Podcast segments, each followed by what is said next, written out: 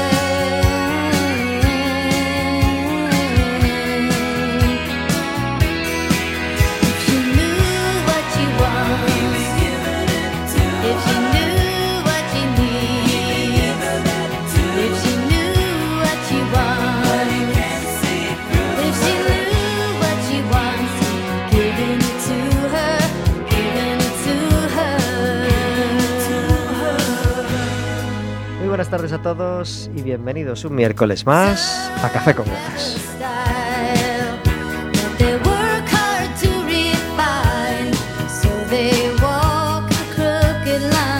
Estaremos con vosotros como todos los miércoles de 4 a 5 de la tarde en el 103.4 de Quack FM, en quackfm.org, en la aplicación móvil y como sabéis cualquier día, a cualquier hora y cualquiera de los programas en Radioco Café con Gotas.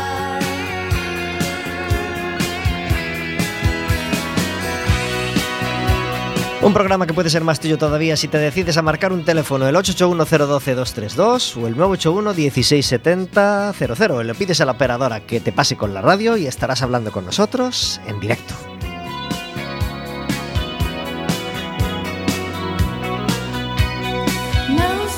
Podrás hacerle preguntas a nuestra invitada, podrás hacernos preguntas a nosotros,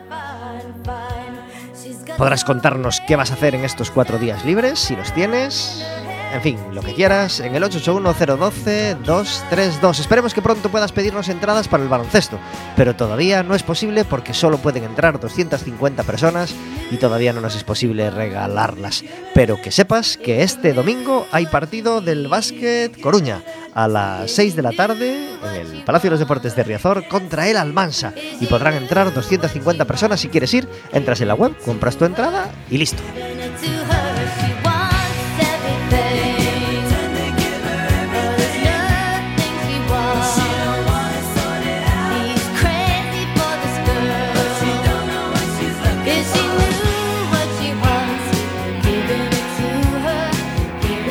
Estás escuchando Café con Gotas, un programa que lleva un montón de años en antena. No, no sé deciros exactamente cuántos, pero lo- hay una cifra que sí tenemos clara, que es que la emisora acaba de cumplir el pasado sábado 25 años. Lo celebramos de diversas maneras, con unos conciertos en el Ágora, lo celebramos haciendo un brindis entre los miembros, un brindis virtual en- con, entre los miembros de, la emisora y, y lo celebramos sobre todo con la satisfacción interior, la alegría interior de llevar tanto tiempo disfrutando de la radio.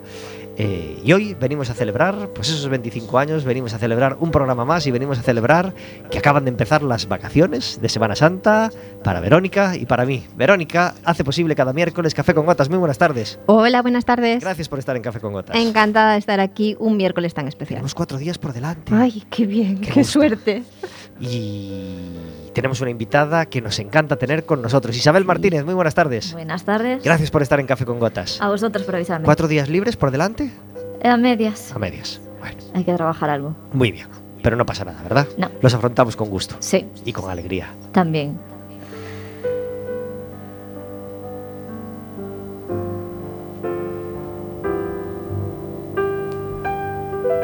Te voy a poner una musiquita para que te relajes, ¿eh?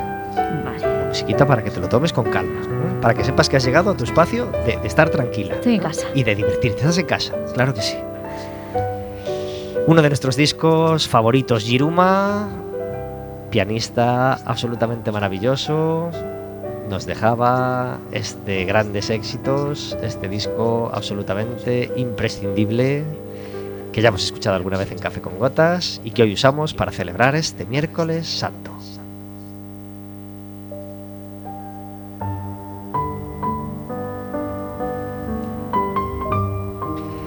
Hemos hecho algunas modificaciones en la antena y la emisora se debería escuchar mejor en algunas zonas de la ciudad donde no se estaba escuchando muy bien. Esperemos que así sea. A lo mejor si nos escuchas desde radio analógica, eh, desde transistor, desde cadena, desde radio cassette, hoy nos estás escuchando mejor que hace 15 días. Lo celebramos y damos las gracias a nuestros compañeros de la emisora por ese trabajo.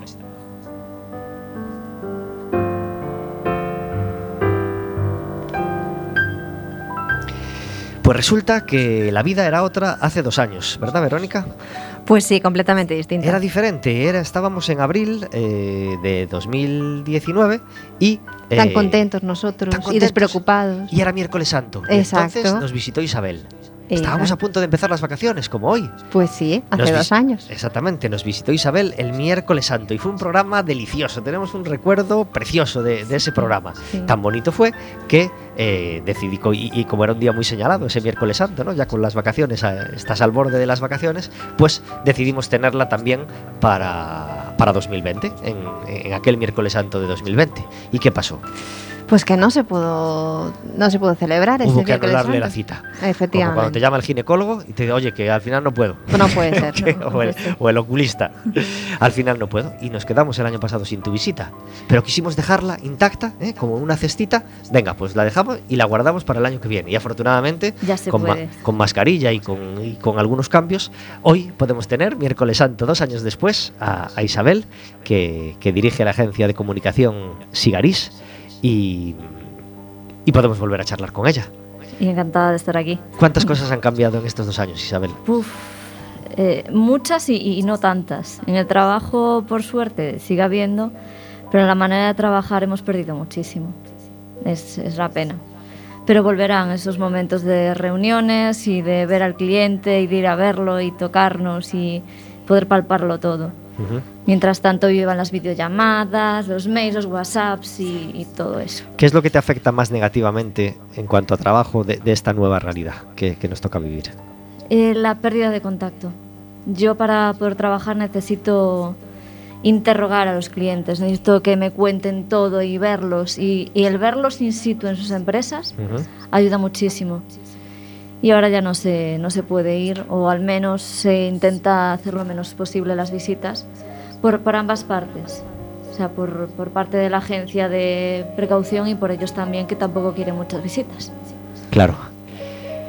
Y la pandemia, en cuanto a los meses de, de estar encerrados, los meses de confinamiento, ¿cómo funcionó Sigaris en esos meses? Bajó el trabajo, pero nunca se desaprovecha el tiempo y mucho tiempo de lectura, de escritura, para ponerse al día y para hacer los deberes de limpiar la casa por dentro.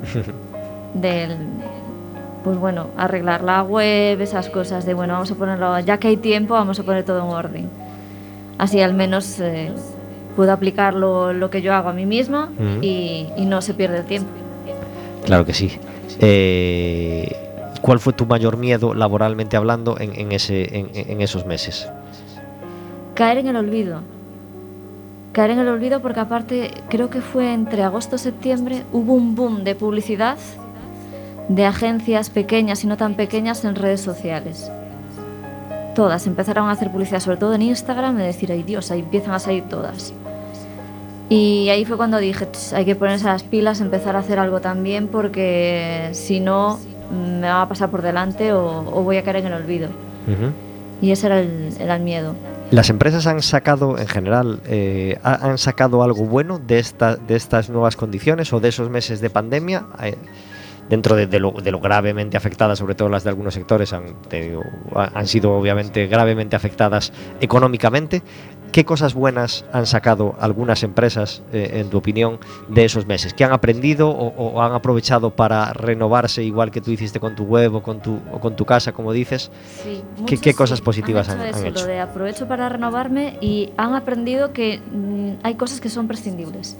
no es necesario ni reuniones todas las semanas, ni vernos físicamente, y que hay cosas que se pueden hacer ágilmente sin necesidad de ni de la presencia física ni del constante ver a alguien en persona, ni tenerlo en una oficina.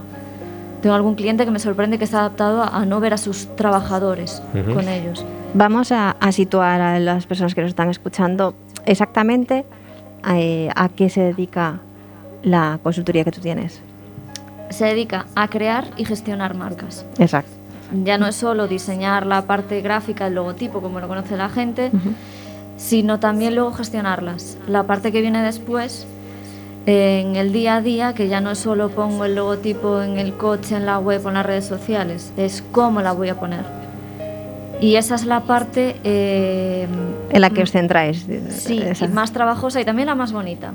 La más bonita porque cuando las empresas confían en eso y van viendo los resultados, cuando los clientes dicen, ah, pues vi que la marca, cambiasteis las furgonetas o lleváis unos meses haciendo publicidad en no sé dónde, o ahora os sigo y me entero de las promociones por redes sociales que antes no poníais. Eh, cuando lo ven y la sensación que tienen de, bueno, pues vamos a hacer más cosas.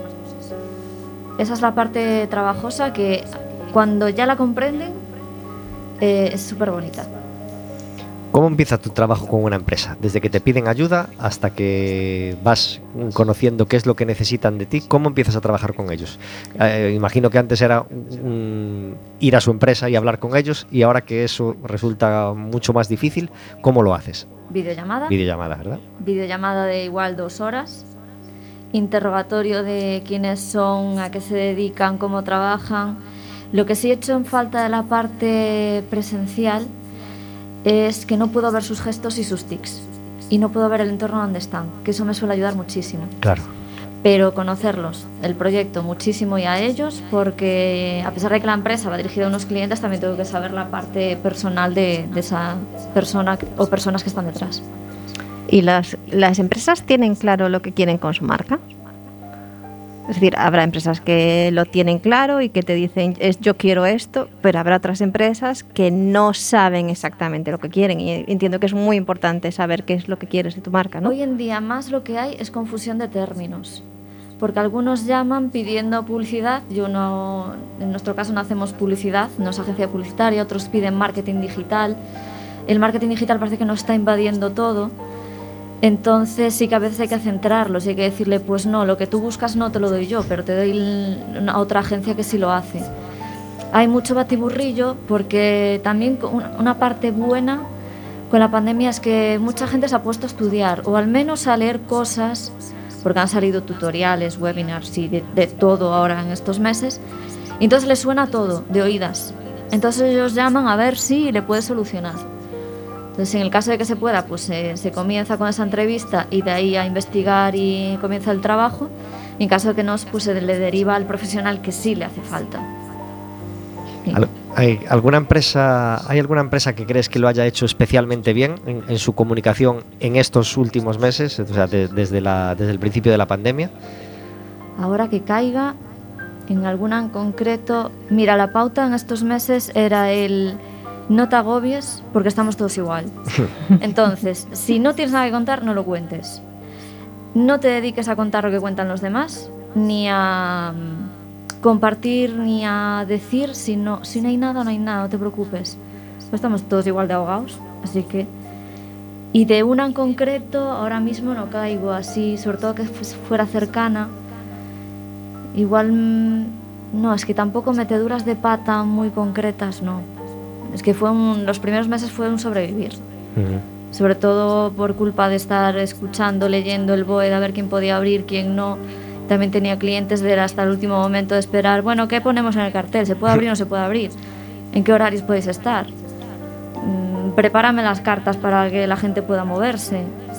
Fue una- un momento de supervivencia. Y en cuanto a redes sociales, ¿qué, qué ha cambiado en el uso de las redes sociales en, en- en estos últimos meses? Donde, donde mucha gente se informó por redes, bueno, don- donde tomaron, cobraron una importancia todavía mayor, vamos. Igual la sobreexposición. Ese ansia de tengo que contar algo, tengo que contar algo. Es que no puedo estar en silencio. Entonces hubo una, una sobreexposición, una sobreinformación que al final tampoco informas.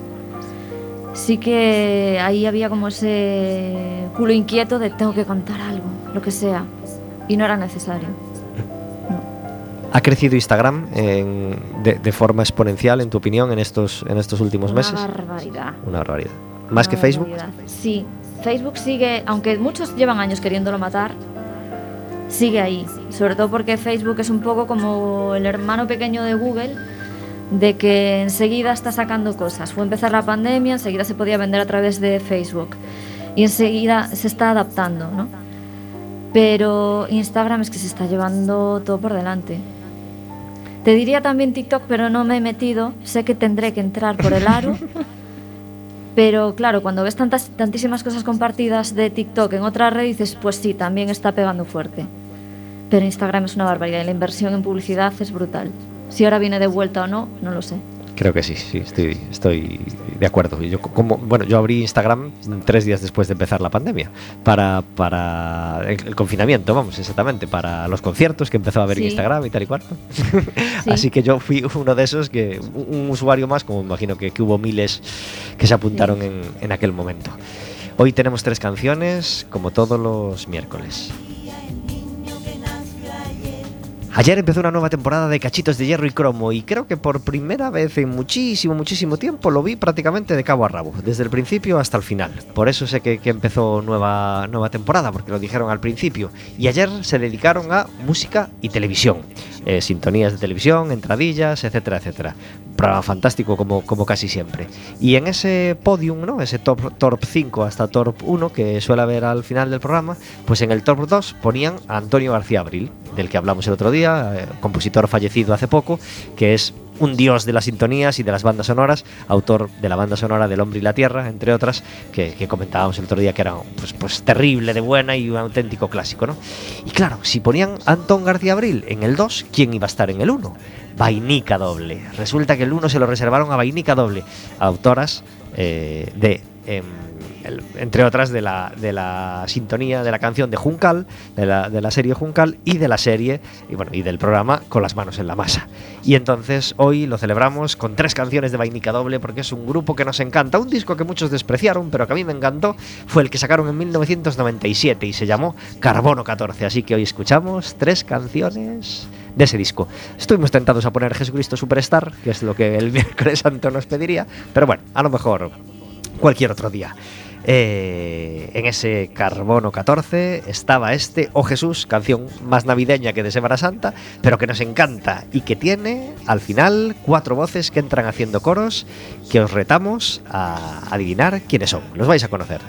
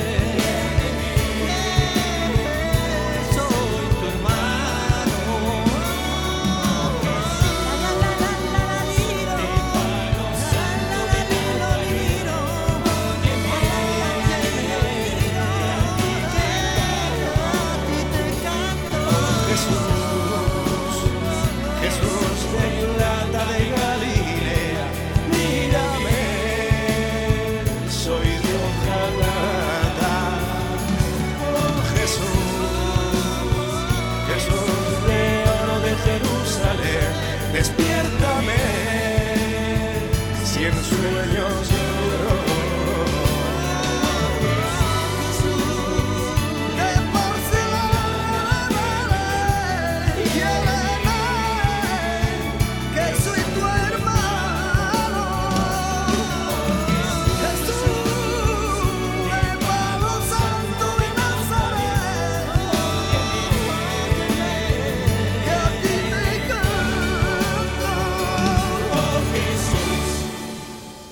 20 minutos sobre las 4 de la tarde, así de tremendo, acaba este Oh Jesús, corte número 5 de ese Carbono 14 de Vainica Doble. Tenemos al otro lado del teléfono, como todos los miércoles, a David Taboada. Muy buenas tardes. Hola David. Vaya, no le escuchamos. Vamos a ver. ¿Me oyes, David? Hola.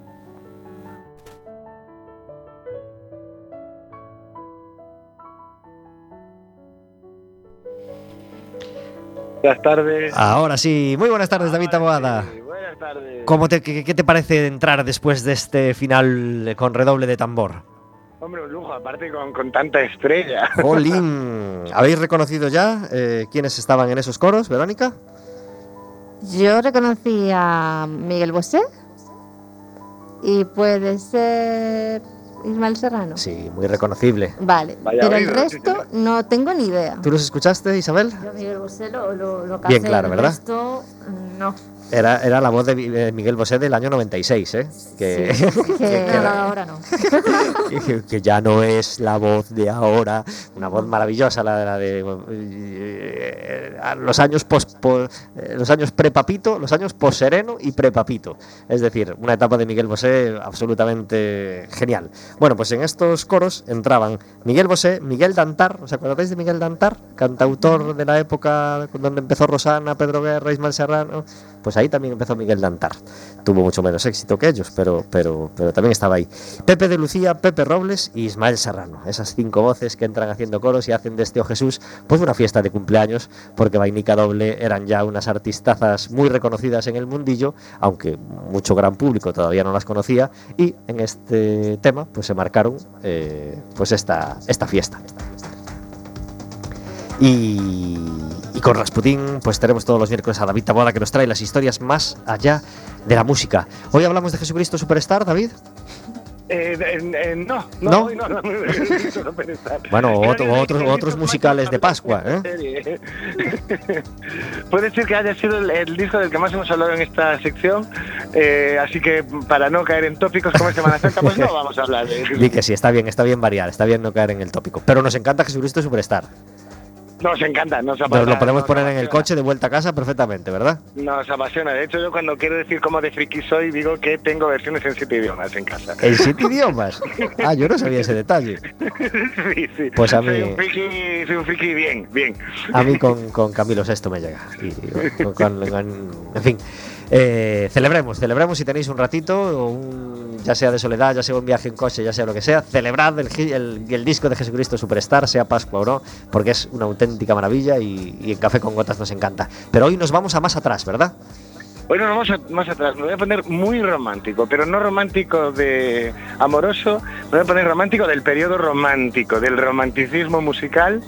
Vamos a hablar de Johannes Brahms. Ajá. Uno de los Eh. cinco grandes de la música clásica, o, o- o- Pues- o lo dejamos en 10. Pues sí, vamos a dejarlo en 10. Sí, de los 10, sí. Vamos a dejarlo en 10, o de los cinco románticos más importantes. Eso Ahí seguro, sí, ahí sí, claro. Ahí entra. Eh, pues eh, vamos a hablar de sus dos grandes amores en la vida. Fue bastante mujeriego, pero querer, querer quiso a dos mujeres. Eh, una fue en su juventud, se llamaba Berta Faber, y estudiaban juntos y en los descansos, ella que era alemana, le cantaba un vals vienés que a él siempre le gustó muchísimo. Esto tendrá importancia más tarde. El tema es que con 23 años eh, se acogió al, fue mentado por Robert Schumann, que era mayor que él, era un músico de éxito, y su mujer, Clara Schumann, también era, de hecho, la primera compositora y música de éxito de la historia, por- sin duda. Eh, fue acogido por ellos, pero a la muerte de él, esta historia, por cierto, eh, buscadla por internet porque es maravillosa, la historia de, de amor de Robert Schumann con su mujer. A la muerte de, de él, eh, el último día que lo fue a ver, Clara y su, su marido Robert Schumann se dieron un abrazo y ella siempre dijo que ese abrazo le permitió vivir en paz el resto de su viudez. Eso y que al final acabó liada o no, según donde se lea, con el propio Brahms. El caso es que siempre tuvieron una amistad maravillosa, mucho más allá de los límites convencionales de una amistad. Y desde luego no sabemos la versión de Clara, pero Brahms sí estaba enamorado de Clara Schumann. Así que estos fueron sus dos amores. ¿Dónde viene el romanticismo aquí? Cuando Clara Schumann eh, sabía que iba a morir en pocas semanas, hizo llamar a su casa a Brahms para darle un abrazo, porque como ella había podido eh, sobrellevar su viudez gracias al abrazo de su marido, quiso dárselo también a Brahms para que Brahms pudiese sobrellevar su muerte. Pero no le funcionó porque Brahms murió al año, dicen que de pena. Vale. Así que esta historia acaba mal. Mejor cuento la otra. Berta Faber mm, quiso casarse con Brahms, pero Brahms huyó. No quería saber nada del matrimonio. Decía que prefería un dolor de muelas el resto de su vida que un matrimonio. Qué románticos ya en aquella época, ¿verdad? ¿Verdad? Así que cuando se, pero mantuvieron una hermosa amistad y cuando se enteró de que había tenido un hijo, eh, decidió componerle una canción de cuna y es la famosa Nana que todos conocemos. Es una composición de Brahms y la hizo para el hijo de su primera novia.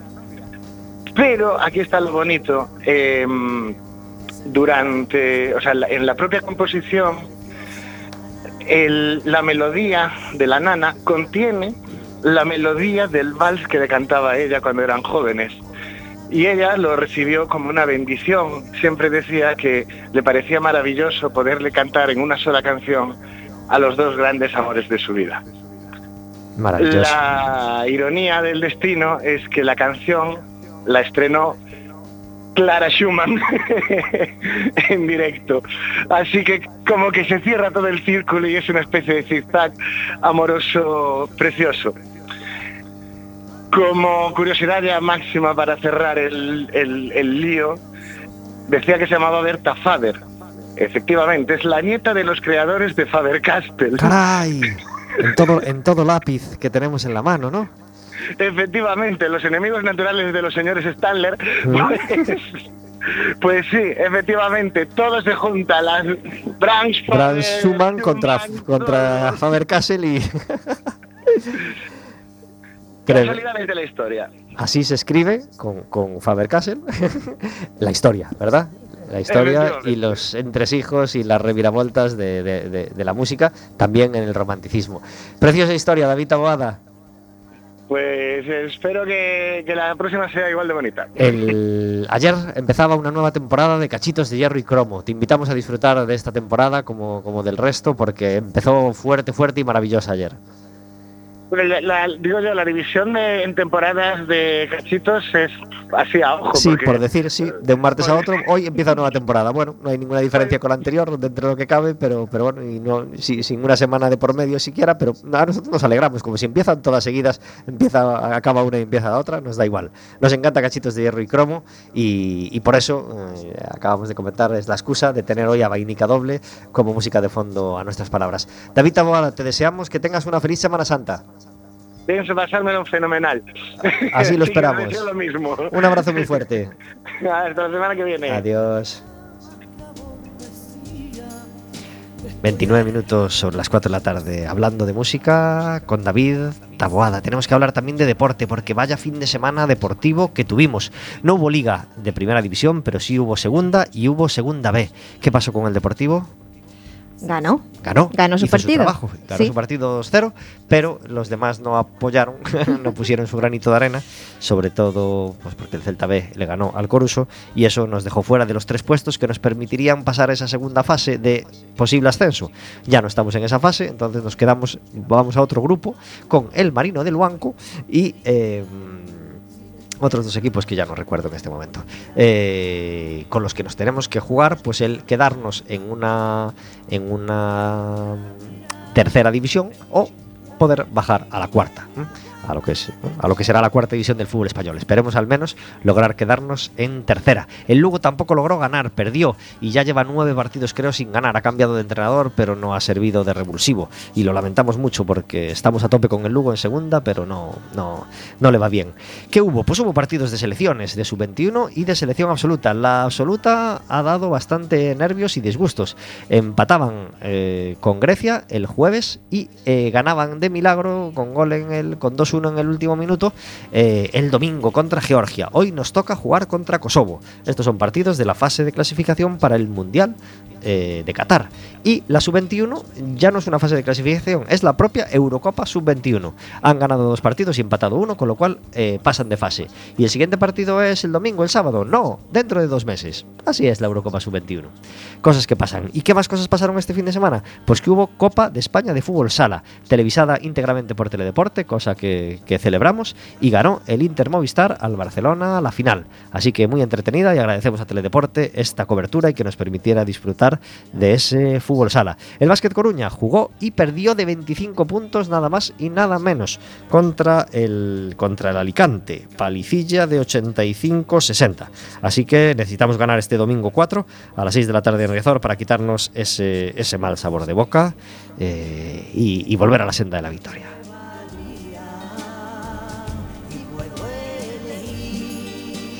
Tenemos una sección en Café con Gotas que se llama El Café Amargo, donde intentamos encerrar la queja del día eh, para que no nos manche el resto del programa, que pretendemos que sea alegre y, y optimista.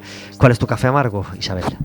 El mío, sobre todo ahora, es el estar en las salas de espera con eh, viendo el móvil con el manos libres. ¡Oh, las llamadas con caray! el manos libres o las videollamadas en sitio público. ¿Por qué? Y la gente no se corta, ¿no? Nadita. ¿Pero por qué? ¿Por qué esa manía? Porque es que además está muy Eso es, extendido. eso es comunicación, Isabel. no es una sé chica que quiere compartir su comunicación con toda Pero- la sala de espera. pero ¿De más- verdad? eh, más- No, no, pero no solo pasa en la sala de espera, sale en, En el la de espera, en el autobús. autobús, en la calle, todo el mundo con el manos libres, hablando por la calle, no, no lo entiendo. Yo tampoco, esa manía, no, porque aparte yo soy muy pudorosa cuando me mandan los WhatsApp, los audios, eh, le escribo de no me mandes audios que no puedo escucharlo ni, ni mandarte más. Pero ya escuchar los ajenos, cuando ya son temas así, lo más heavy que oí fue una que le decía al otro, pero ¿qué quieres? ¿Que tu hija eh, la vea con, con, el, con el drogata ese? No, lo que tienes que hacer es preparar su habitación para que te den la custodia. Y estaba en una sala de espera, todos callados como muertos. Y era de, no me lo puedo creer, ¿Y, tía. y después de eso quitó el micro o no? ¿O siguió? Seguía. Seguía. Hasta que Dios. salió alguien y le llamó la atención. Toma ya. Es de, por favor, o sea, la intimidad. Mm, Manos libres, no. No. No. Pues eso lo hemos comentado ya alguna Sí, vez en café. completamente en, de en el acuerdo. café amargo. Sí, sí, sí, sí. No Y a- ver- al- Y ver vídeos también. Es decir, te mandan un vídeo y tú en el autobús o Muy en una mal, sala no de lo espera soportar. te pones a ver un vídeo Con el audio. con el audio Sí. que, que no le interesa a nadie más que a ti, que seguramente a ti tampoco te interesa ese vídeo que Sí. te acaban de Estás mandar. matando el tiempo por matar, pero Exacto, pues mm, me matas ponte- a mí de paso. O sácale el, sácale el audio, ponte los cascos, algo, pero, pero yo, de verdad, eso también lo hemos comentado alguna vez y para mí es un gran café amargo, de verdad. Pero me parece mal hasta en situaciones mm, familiares o, o- o- o- o- Sí, sí. o- o de grupo de amigos. Sí, es sí, sí, decir, pero ahí que por lo menos aún ver le, le echas la bronca. Sí, vamos, si Y puedes, dices, por supuesto. fulanito, deja el móvil que me tienes delante. Pero ante ajenos, ¿qué dices? Mucho peor. Muy incómodo. Sí. Compartimos, todo, nos adherimos a, a ese café amargo. ¿Tú tienes un café amargo, Vero? Yo tengo, eh, no sé si es un café amargo, pero es una, una, una reflexión. Resulta que, ¿tú sabías que los coches nuevos no vienen con CD? Muy mal. Claro que lo sabía. Muy Ah, lo sabías. mal. Yo no lo Muy sabía. mal. Muy Yo mal. pensé que venía como de serie, ¿sabes? Esto de, bueno, pues... Logiquísimo. el- la radio, el CD, ya enti- entiendo que el cassette ya no venga, eso ya lo entiendo. Sí. Pero resulta que ahora ya vi- no vienen con CD. Entonces, Porque entienden que ya todo se hace con el móvil y que tú llevas en, en tu, en tu teléfono cientos de miles de millones Claro. de gigas de música y además no necesitas llevar ninguna tal. Se supone que tienes datos y se supone que con los datos ya accedes a cualquier disco, etcétera, etcétera. No, señores. No, señores. No, no, no. No, señores de Ford, Nissan, Opel, Todas. Citroën, etcétera, Los etcétera. Los que sean. No, no, no, no. es cierto. ¿No tienen ustedes CDs en su casa? Ah, no, son muy modernos y escuchan todos a través del móvil. No, no nos lo creemos. ¿Sabes qué pasa? Es que o, yo... todo, o todo con pendrives de música sacada Claro. del ordenador. No, seguro que tampoco. Es que a mí lo del pendrive no me, no me parece cómodo. no lo es. No lo es. Bueno, hombre, obviamente es, es- es fenomenal poder tener en un dispositivo así de pequeño 12 discos o 20 discos. y Ya, y pero ahora tener con un- las compatibilidades, no sé qué, si va a sonar, no va a sonar, no sé, es- me parece un No poco... estamos de acuerdo. Nos parece bien que haya la posibilidad, porque es muy cómodo, obviamente, igual que hay la posibilidad de meter ese pendrive en la cadena, en tu cadena de tu casa y tener ahí 20 discos o 25 o 30, pero tener un CD en el coche es como, como el estuche de cintas de tus padres. ¿eh? Claro, es Pues- que además es que yo, por desgracia, donde puedo escuchar un CD es en el coche. Claro que sí. Porque yo gente. ahora en casa no tengo ningún reproductor de CDs, que también está mal, lo entiendo. Pero no, ahora mismo no lo tengo. Entonces yo, donde escucho CDs es en el coche. Y si me quitan el reproductor, ¿sabes? El reproductor de CDs, no tengo donde escuchar los CDs. Yo estoy muy de acuerdo. ¿Tú, Isabel? Yo también. Y no se te ocurra decir, y el CD, o sea, preguntar por ello en un concesionario cuando vayas a comprar el coche, porque te mirarán con cara de, pero tú de dónde sales. Pues, pues entonces yo, ya sabiendo eso, lo haría. ¿eh? Voy, a, voy a- voy a provocar al vendedor. Ah, ¿y el CD? A ver cómo me mira. Muy mal, con cara de, ay, pobrecito, ¿de dónde salió este exactamente. hombre? Con cara de, mirar así. con cara de- a, a ti ni te lo vendo ya, por, por, por viejuno, ¿no? Sí. te mira así. Sí. Pues yo pensé que era un básico. Yo creo que viene volante, pedales, eh, ahora cambio de marchas algunos no, pero bueno, pensé que ya venía estándar. Pues, pues no. A ver si es por ahorrar. Si además es un agujero. Claro, No. mucho no ocupa. Claro. Mucho no ocupa, que es una, No, no, una no. rayita nada más. Pues si podemos humildemente pedir desde aquí que los coches vuelvan a tener CD, sí o, sí, o sigan teniendo eh, CD, porque es muy útil. Y todavía tenemos muchos CDs que escuchar Sí. y queremos disfrutarlos. Claro que sí. Eh, yo tengo varios cafés amargos que iré, que iré diciendo poco porque por fin he conseguido eh, ir apuntándolos y que no se me olviden todas las, todas las semanas. Eh, pero esta semana, pues el, el- el- que más se ajusta, pues tiene que ver con esa Copa de, de España de fútbol sala. Eh, tuvo público, no sé cuánta gente entraba en el pabellón, pero a lo mejor unas 500 o 1000 personas eh, en cada partido y resulta que el partido, el segundo partido de cada día era a las 9 de la noche. Con lo cual es imposible que ese aficionado pueda llegar a casa sin incumplir el toque de queda. ¿Qué sentido tiene eso? ¿Qué sentido tiene poner un partido a las 9 si sabes que ese aficionado va a incumplir una ley si se ponen a la puerta del pabellón? Son, es multa tras multa. No es justificación para, para los jugadores, obviamente, pero, pero para los trabajadores del pabellón. Pero los 500 o 1000 aficionados tendrían que recibir 1000 multas. No lo entendemos. Primero, porque el horario podría ser, eh, ya sabemos que manda la televisión, etcétera, etcétera, pero cuando ya entran en, en juego otras normas, ¿no? Igual que las obras de teatro y los conciertos se adelantan a las 8 o a las 7 y media para permitir a la gente volver a casa tranquilamente. No entendemos que con la Copa de España de Fútbol Sala, si hay público y hay toque de queda, no se tomarán estas medidas. Incluso hubo un día, creo que fue el viernes de noche, que el partido de las 7 acabó tarde, con lo cual el de las 9 empezó más tarde todavía. Así que, mm, vamos, incomprensible. Eh, ese es el café amargo para la, para la organización, esa parte de la organización de la Copa de España de Fútbol Sala.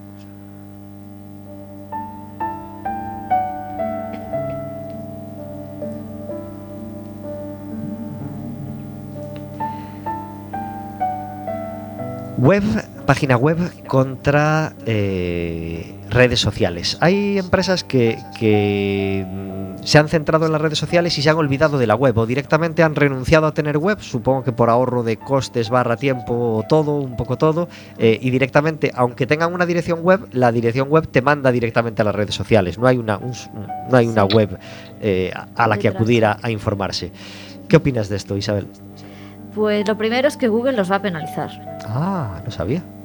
Google si detecta que un enlace eh, es un enlace directo a redes sociales, dice aquí no hay contenido.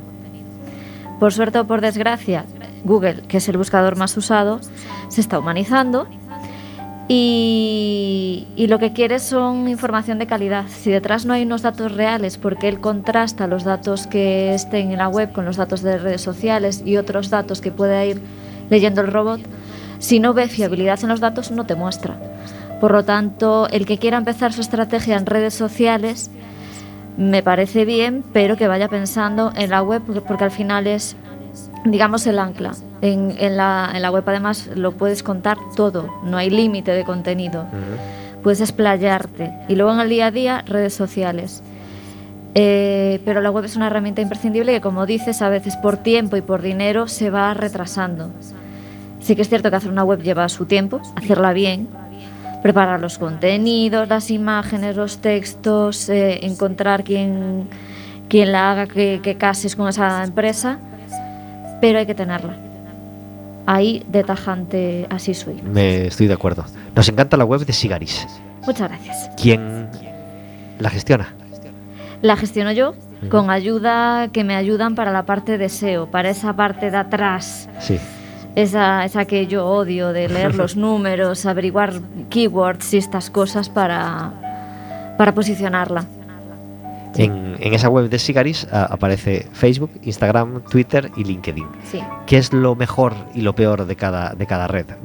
En general, no hace falta que vayas una por una, pero, nombras aquí las cuatro principales redes sociales, la más potente para algo, la más la imprescindible para otra cosa y la que menos te gusta por otra cosa. La que menos se usa pero es muy buena para empresa, LinkedIn, está muy, muy poco usada y muy poco explotada.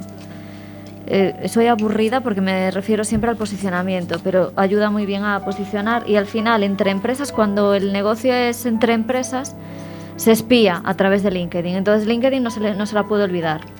Siempre y cuando el perfil de cada de las personas que están detrás también esté bien montado. Eh, imprescindible, te diría a la gallega, depende, dime el sector al que te dedicas. Claro. Si tienes un producto vistoso, tienes capacidad para tener unas buenas imágenes, pues vale, vete a Instagram o vete a un Pinterest, digamos. Si tienes que contar cosas con enjundia, montar concursos y necesitas más herramientas, vete a Facebook. Y si tienes la paciencia de soportar Twitter, es decir, de alimentarlo, de estar ahí todos los días y de interactuar, pues, pues adelante. Yo Twitter no la suelo recomendar por el sacrificio que es. Tener que estar ahí posteando varias veces al día. Pero luego entre Instagram, Facebook, LinkedIn, mm, ahí las considero casi imprescindibles para cualquier empresa. Y luego todas las que hay alrededor, pues eso, Pinterest, un ISU, mm, ya depende de, de la empresa y de lo que se dedique. En cuanto a... mm, hab- Hablamos de empresas eh, magníficas, empresas muy potentes que llevan a lo mejor muchos años funcionando, pero hay empresas que, que no han afrontado todavía el, el- el tomarse en serio la gestión de comunicación, la, la- la renovación de su marca o, o- o el, el, el mostrarse como marca moderna, Sí. digamos. ¿Te encuentras muchos casos de estos? Llegan algunos. Algunos sobre todo cuando hay cambio de generación. De padres a hijos hay que hacer el cambio, llegan los hijos y ya quieren centrarse más en el tema marca. A veces llegan muy perdidos de, vas que quiero hacer una web, a ver redes sociales y demás. Bueno, también depende, porque las redes sociales, si no las vas a mantener tú, tienes que contratar a alguien que las mantenga. Eh, depende de lo que te reporten luego de vuelta, igual no te compensa económicamente. Y luego si no tienes capacidad de creación de contenidos, también olvídate. Pero empresas que a lo mejor pues llevan 20, 20 o 30 años es de, bueno, quiero renovar la marca gráfica que hizo mi padre o le hicieron a la imprenta, vale, muy bien. Voy a renovar oficinas, eso también muy bien. Pero ya las cosas que luego llegan a un mantenimiento, ahí es donde hay que plantearse cuáles hacen falta en función de la actividad. Hay actividades que no, un despacho de abogados eh, ¿Le puede venir bien Facebook? Pues igual sí. Igual sí para estar eh, mm, publicando periódicamente, sobre todo en esta época así de cambios de leyes y cosas, o las asesorías, pues puede venir bien. Pero ahora que se empeñan en, les meten en la cabeza es que tienes que tenerlas todas, Instagram, LinkedIn y todas. No, por favor, no hace falta. Estudia cuántas puedes mantener. Si no, no. Pero la marca sí que hay que mantenerla ahí si queremos seguir adaptándonos al público que viene. Claro. Si no, mm, te van a ir dejando de lado. Ya habían pasado varios años desde que Luz hiciera popular un temazo de vainica doble llamado Lo eres todo. Y en este eh, Carbono 14, el corte número 9, hacían ellas su reversión. La llamaron Dame tu amor, entre paréntesis, Lo eres todo, y sigue siendo un tema imprescindible. Mi quimera, mi confusión, creces como enredadera, mi corazón, eres mi fuerza, respiración. eres mi gran obsesión. Mi norte y mi guía, mi perdición, mi acierto, mi suerte, mi equivocación. Eres mi muerte y mi resurrección.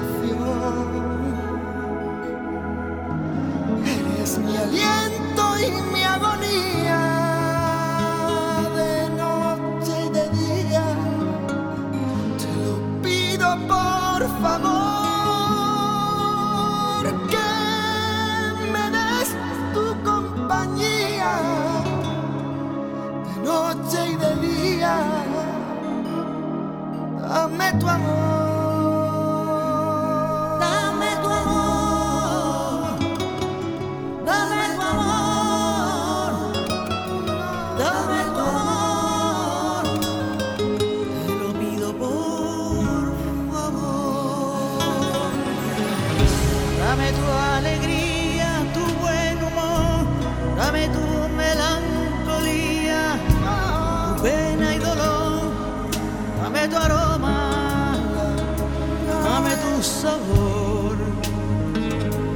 Tu mundo interior. Dame tu sonrisa y tu calor, dame la muerte y la vida, tu frío y tu ardor, dame tu calma, dame tu furor, dame tu oculto rencor. Dame, dame tu osadía y tu candor. Sabiduría, dame tu error. Todo lo malo y todo Este también os suena, ¿verdad? Este chiquillo. Bueno, Alejandro Sanz hacía su colaboración en este tremendo Lo eres todo, Dame tu amor, de Vainica Doble, Carmen Santonja y Gloria Van Aersen, un dúo imprescindible en el pop español, dúo al que todavía mucha gente se resiste a conocer y a venerar.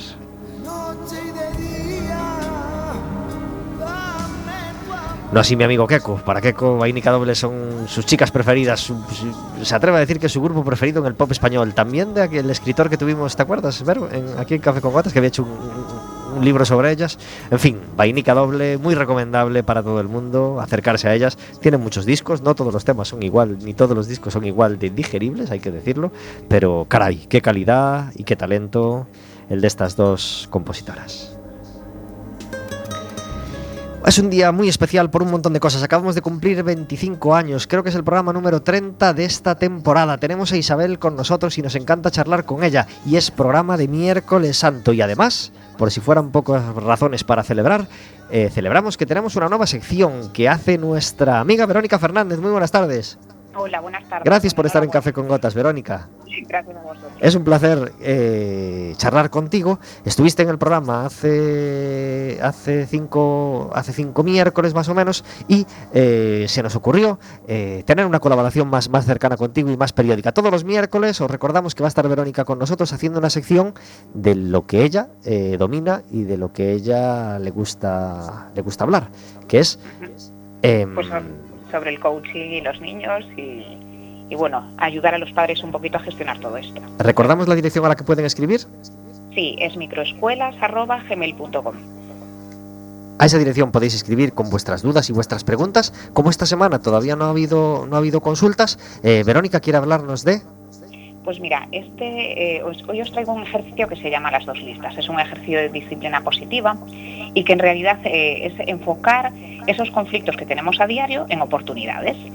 Entonces, bueno, os invito a todos, si, tenéis la oportunidad, pues de coger un boli, un papel y hacer eh, una lista mm, principalmente de esas cualidades, valores y habilidades que os gustaría que vuestros hijos tuviesen dentro de 25 años, que ya sé que parece lejísimos, pero tener el foco en ese futuro nos va a dar un montón de soluciones para conflictos que tenemos a corto plazo.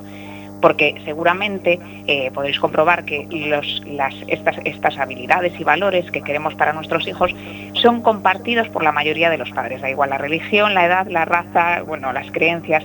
eh, prácticamente se parecería una lista parecida pues, a buena persona, generoso, responsable, autosuficiente, independiente. Bueno, es, es bien larga la lista, ¿no? Y en el caso de los conflictos ocurre lo mismo. También son muy similares. Entonces, eh, se trata de lo que os comentaba, de tenerlos presentes. ¿Por qué?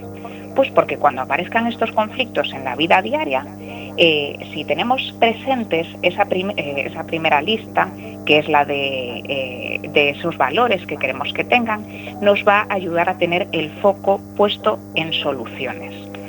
Entonces, si nos enfocamos en ellos, eh, os voy a poner un ejemplo para que, que lo tengamos más claro, porque me diréis vosotros, bueno, pues cómo se hace conflictos, convertirlos en oportunidades.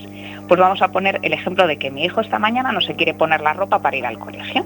Por ejemplo, Eh, no sé si te suena, Pablo, algo similar. Sí, Sí, ¿verdad?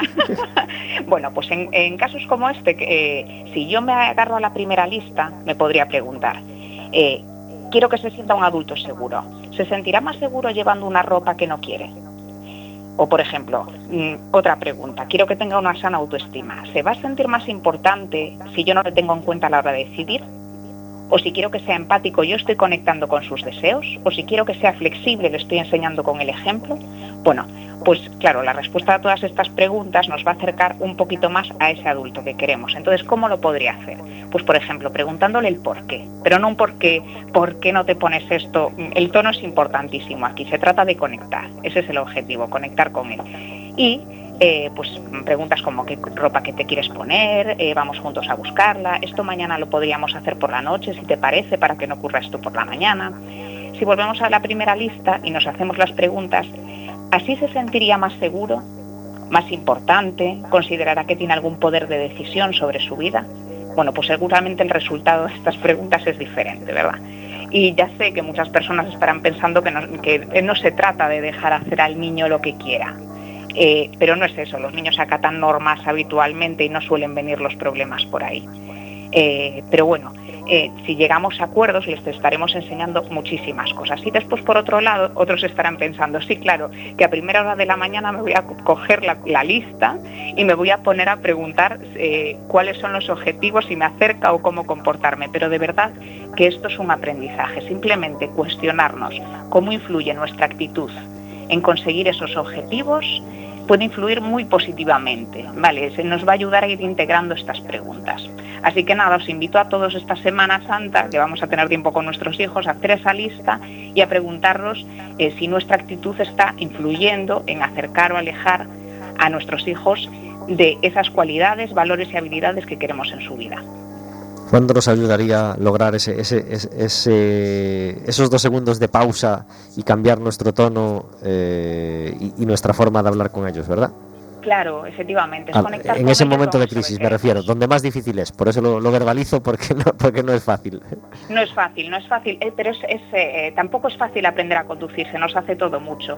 Pero por eso digo, simplemente cuestionarnos cómo está influyendo nuestra actitud va a cambiar mm, el, eh, nuestro, nuestra forma de actuar. ¿no? Entonces, es ir integrándolo, pues eso, como cuando mirábamos el retrovisor del coche, cuando atendíamos al tráfico, cuando estábamos aprendiendo a conducir, es ir integrando esta nueva actitud en nuestro día a día. Es un aprendizaje, no se construye inmediatamente, pero os aseguro que es posible. Verónica, intentaremos aprender de tus palabras y, y seguimos eh, esperando la, la siguiente, la siguiente sección. Eh, recordamos el correo a todos nuestros oyentes. Microescuelas.gmail.com, que se animen a escribir. Ahí nos gustaría recibir vuestras consultas o vuestros temas de los que queráis que, que afronte, que, que charlemos con Verónica. Y el miércoles, el siguiente fin de mes, que será eh, 30 de. Uy, perdón, que será. Ay, perdona, que es abril, 28, perdón, que nos estaba saltando, 28 de mayo, dentro de cuatro miércoles, estaremos de nuevo charlando contigo. Muchas gracias, Verónica. A vosotros, Hasta- que tengas feliz Semana Santa. igualmente. Adiós. Saludos, hasta luego. Seis minutos nos quedan de programa. Estamos charlando de marcas, de branding, de marca personal con, y de marca de empresa, obviamente, con, con Isabel. Em, la Federación Española de Fútbol acaba de cambiar de marca, ¿te enteraste? No. De logo. No me enteré. Bueno, pues resulta que la Federación arrastraba, entre comillas, un logo desde la etapa, yo creo, del Mundial 82, más o menos, prácticamente desde recién nacida la, la democracia o recién llegada la... Y acaba de cambiar eh, en plan muy minimalista, Lo que se lleva. lo que se lo lleva, que ¿no? se lleva y lo que es mejor de mantenimiento. Ha recibido muchas críticas ese cambio de logo. Uy, lo Te invito miraré, lo a. miraré. Luego lo- Sí. le echamos un ojo. Sí, sí. y hablábamos de coches, la marca en los coches, los logos, los eh, es quizá de las, de las cosas así más visibles y de las empresas que, que- que- que le dan más importancia a este, a este tema. ¿Hay alguna que creas que acierta en especial en este campo, que lo haga especialmente bien? ¿O algún logo que no te guste nada o que crees que, que podría merecer un cambio o una renovación? Que lo haga bien es Audi. Sí. Audi creo que fue hace dos años, decidió prescindir de palabra y quedarse con los cuatro aros. Y aparte, yo como doy clase también de, diseño, eh, lo tengo como ejemplo porque aparte son tan majísimos que han colgado todo su manual de identidad en una página web. Y, y verlo es una delicia. Cómo implantan la marca. Sobre todo, decía, me decía sobre la federación que tiene el minimalismo, es lo mejor, porque aparte un, un coche es un sitio donde tienes que aplicar la marca en muchísimos sitios. Desde el capó hasta el maletero, hasta la llave que es minúscula, pero minúscula. Como ahí no se puede aplicar y no se puede ver, no se puede entender, malo. Esto es la parte ya más gráfica y más técnica. Entonces para mí Audi mmm, chapó porque lo han hecho muy bien. Les ha llevado mucho tiempo llegar a eso. O sea, llegar a poder prescindir del nombre, de la palabra, lleva tiempo. Pero es que llevamos como también dos años en el que han ido una tras otra cayendo haciendo rediseño. La última creo que fue Renault, que ha vuelto al rombo de hace años, de cuando mi padre se compró el primer Renault, que era el rombo con las líneas dentro. Sí. Pero todas, Peugeot. El de Peugeot me sorprendió muchísimo, que vuelva a la forma de escudo con la cabeza del león. Me sorprendió. Lo de BMW, que lo tienen todos los diseñadores como el, el no va más de la marca gráfica, esa simplicidad que hicieron quitándole efectos y demás, a mí me gustó, claro, yo no soy de BMW, desde, como diseñadora me, me gustó, pero están todas una tras otra cayendo, yo no sé cuál queda, quedará Jeep, Range Rover, pero es que todas las más comerciales, Mercedes no ha tocado nada porque no tiene nada que tocar, o sea, no hay más, pero todas están cayendo.